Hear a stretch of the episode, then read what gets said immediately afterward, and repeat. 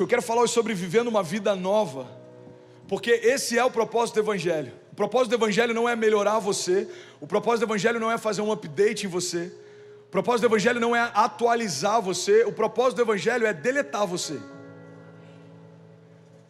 e começar de novo quem Deus sempre quis que você fosse. Irmão, preste atenção nisso. O problema é que quando a gente deleta um arquivo, ele vai para a pasta e nem sempre a gente limpa. E tem muita gente que, quando a crise vem, tenta restaurar aquilo que deveria ter sido esquecido. O velho homem na primeira crise, ele quer voltar. O velho homem na primeira luta, ele quer voltar. É por isso que a gente tem que deixar as coisas velhas para trás, porque senão no primeiro momento de dúvida, a gente começa a duvidar o que deveria se agarrar, e a gente começa a, a soltar aquilo que a gente deveria colocar de lado. Pastor, seja mais claro. Eu você, duvide das suas dúvidas, não da sua fé. Duvide das suas dúvidas, não no seu Deus.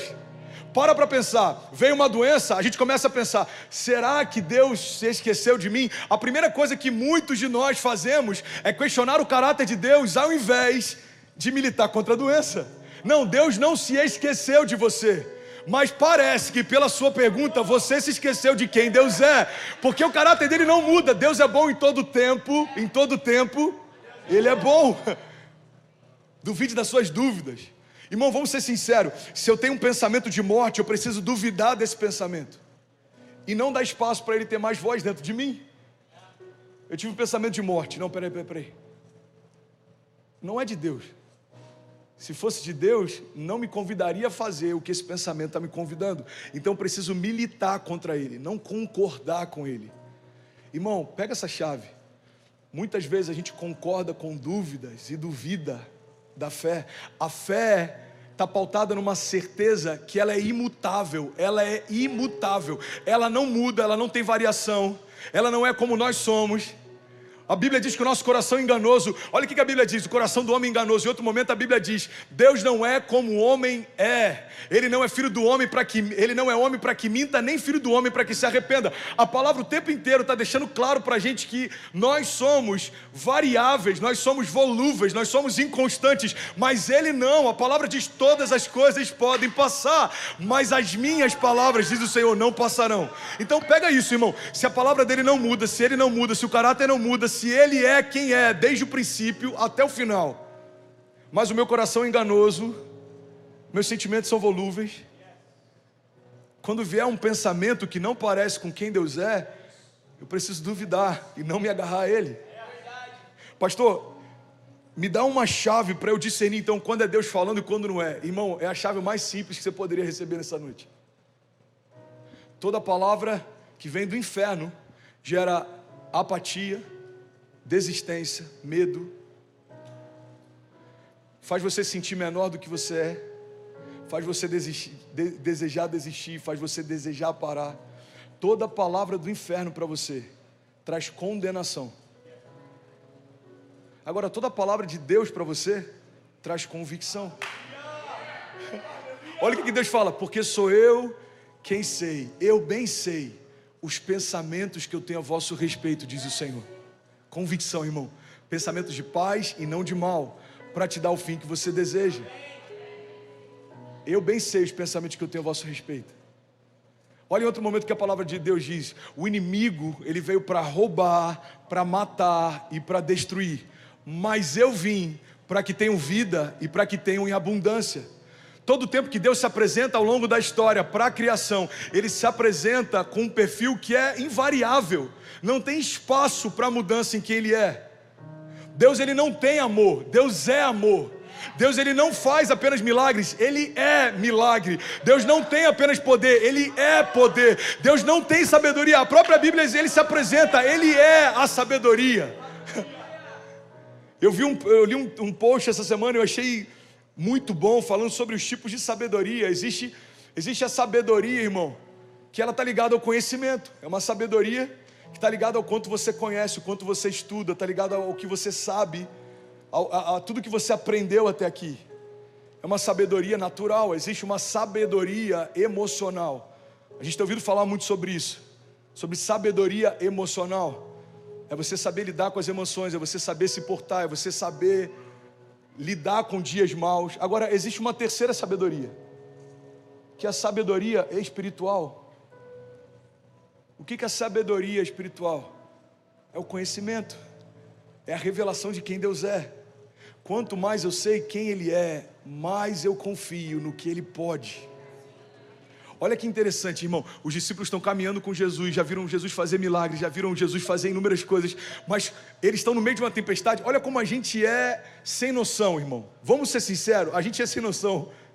A Bíblia diz que eles estão numa tempestade, Jesus vai até o encontro deles.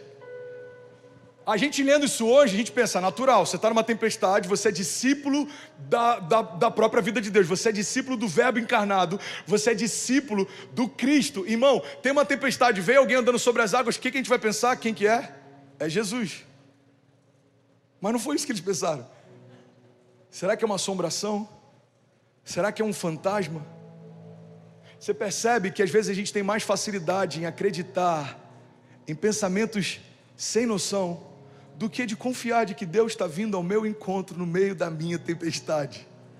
Seria o primeiro pensamento natural, irmão. A gente está numa tempestade, nós clamamos e Deus enviou resposta. Quem está vindo andando sobre as águas? Quem pode ser, irmão? O único capaz de andar sobre as águas. Só pode envergonhar a lei da gravidade quem criou ela, só pode envergonhar a física quem estabeleceu ela. Irmão, quem está vindo sobre as águas é Jesus, ele veio me salvar, mas não, os discípulos estão questionando: será que é ele? Aí Pedro faz uma pergunta que empate é envolvida por fé, empate é envolvida por dúvida: Senhor, se és tu, me faz ir ter contigo. Sou eu, Pedro, vem. Cara, eu amo Jesus a resposta dele é tão cheia de graça, porque ele não questiona o fato de Pedro ter questionado, ele só ouve a pergunta e responde com um convite. Ele não fala, Pedro, como assim? Você está em dúvida de que. Não, não, não, não. Jesus não tem tempo para essas carências emocionais. Ele é bem resolvido, irmão. Pega essa chave, não tem nada melhor do que lidar com pessoas bem resolvidas. Se Jesus fizesse parte dessa geração mimimi que a gente está vendo nas redes sociais, algum militante de minoria ia reclamar: ei, peraí, não é verdade? Se Jesus fosse um militante, como que você me questiona? Você está você tá questionando a minha identidade? Você, não, não, não, Jesus é bem resolvido. Pedro, você quer saber, sou eu? Vem ver. Experimenta. E, em um dos momentos, olha o que a palavra diz: provai e vede que o Senhor é bom. O convite de Jesus para todo mundo que queria mais dele era sempre assim: Vinde a mim, todos vós que estáis cansados e sobrecarregados, e eu, e eu vos aliviarei. Lança sobre mim toda a tua ansiedade, porque eu tenho cuidado de vós. Senhor, é o Senhor, me faz ser contigo. Tá bom, Pedro, vem, irmão. Toda dúvida, quando a gente apresenta para Deus, a resposta que ele tem para nós sempre gera convicção, é sempre um convite. A pergunta de Moisés, Senhor, mas quem sou eu para libertar o povo? A resposta de Deus, eu sou com você. Ele está dizendo, não tem a ver com você, cara. Fique em paz, eu vou contigo. O profeta falando, mas eu sou como criança. Em outro momento, o profeta falando, mas quem sou eu? Eu sou um homem de lábios impuros e habito em meio a um povo de impuros lábios. Como é que Deus responde?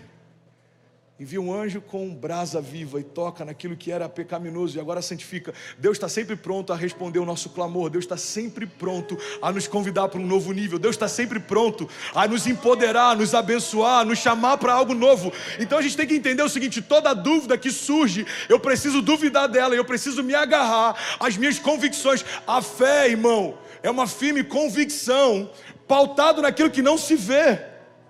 Eu estava lendo Romanos 8, se eu não me engano, tem um momento lá do capítulo de Romanos 8, que ele fala: a nossa esperança está naquilo que não se vê, porque esperança naquilo que se vê não é esperança. O contexto de Romanos 8 é outro, está falando sobre, sobre salvação, mas eu achei tão forte aquilo. Esperança naquilo que se vê não é esperança. Eu estou esperando o Leandro chegar, eu estou vendo o Leandro, isso não é esperança, eu já vi. Esperança mesmo sem ver, saber que Ele vai estar ali. É esse nível de relacionamento que Deus tem com a gente. Lembra quando Ele ressuscitou um dos discípulos? Eu só acredito se eu ver. Se fosse a gente, ah é? Então vai ficar de fora do meu reino. Não, irmão, Jesus ele sempre ele vai ao nosso nível e depois leva a gente ao nível que ele está. Você quer ver? Você pode ver. Você quer tocar, inclusive, pode tocar. Coloca o dedo sobre as minhas feridas.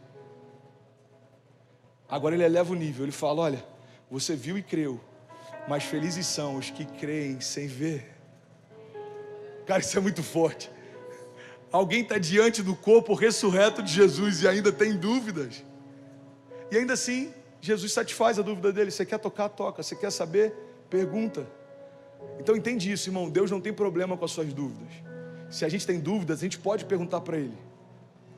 Mas existe um caminho mais rápido para a gente acelerar o processo. É quando a gente deixa de ser menino e ficar o tempo inteiro perguntando por quê. E a gente começa a entender que tem um porquê de tudo aquilo que Ele permite que eu passe. Eu não sei porquê hoje, mas lá na frente vai fazer sentido. E aí, tudo bem? Você acabou agora de assistir um vídeo. Se você ainda não está inscrito, já se inscreve também no nosso canal, ativa esse sininho aqui embaixo de notificação e toda vez que eu fizer uma live ou estiver transmitindo uma mensagem ao vivo, você vai ser um dos primeiros a saber.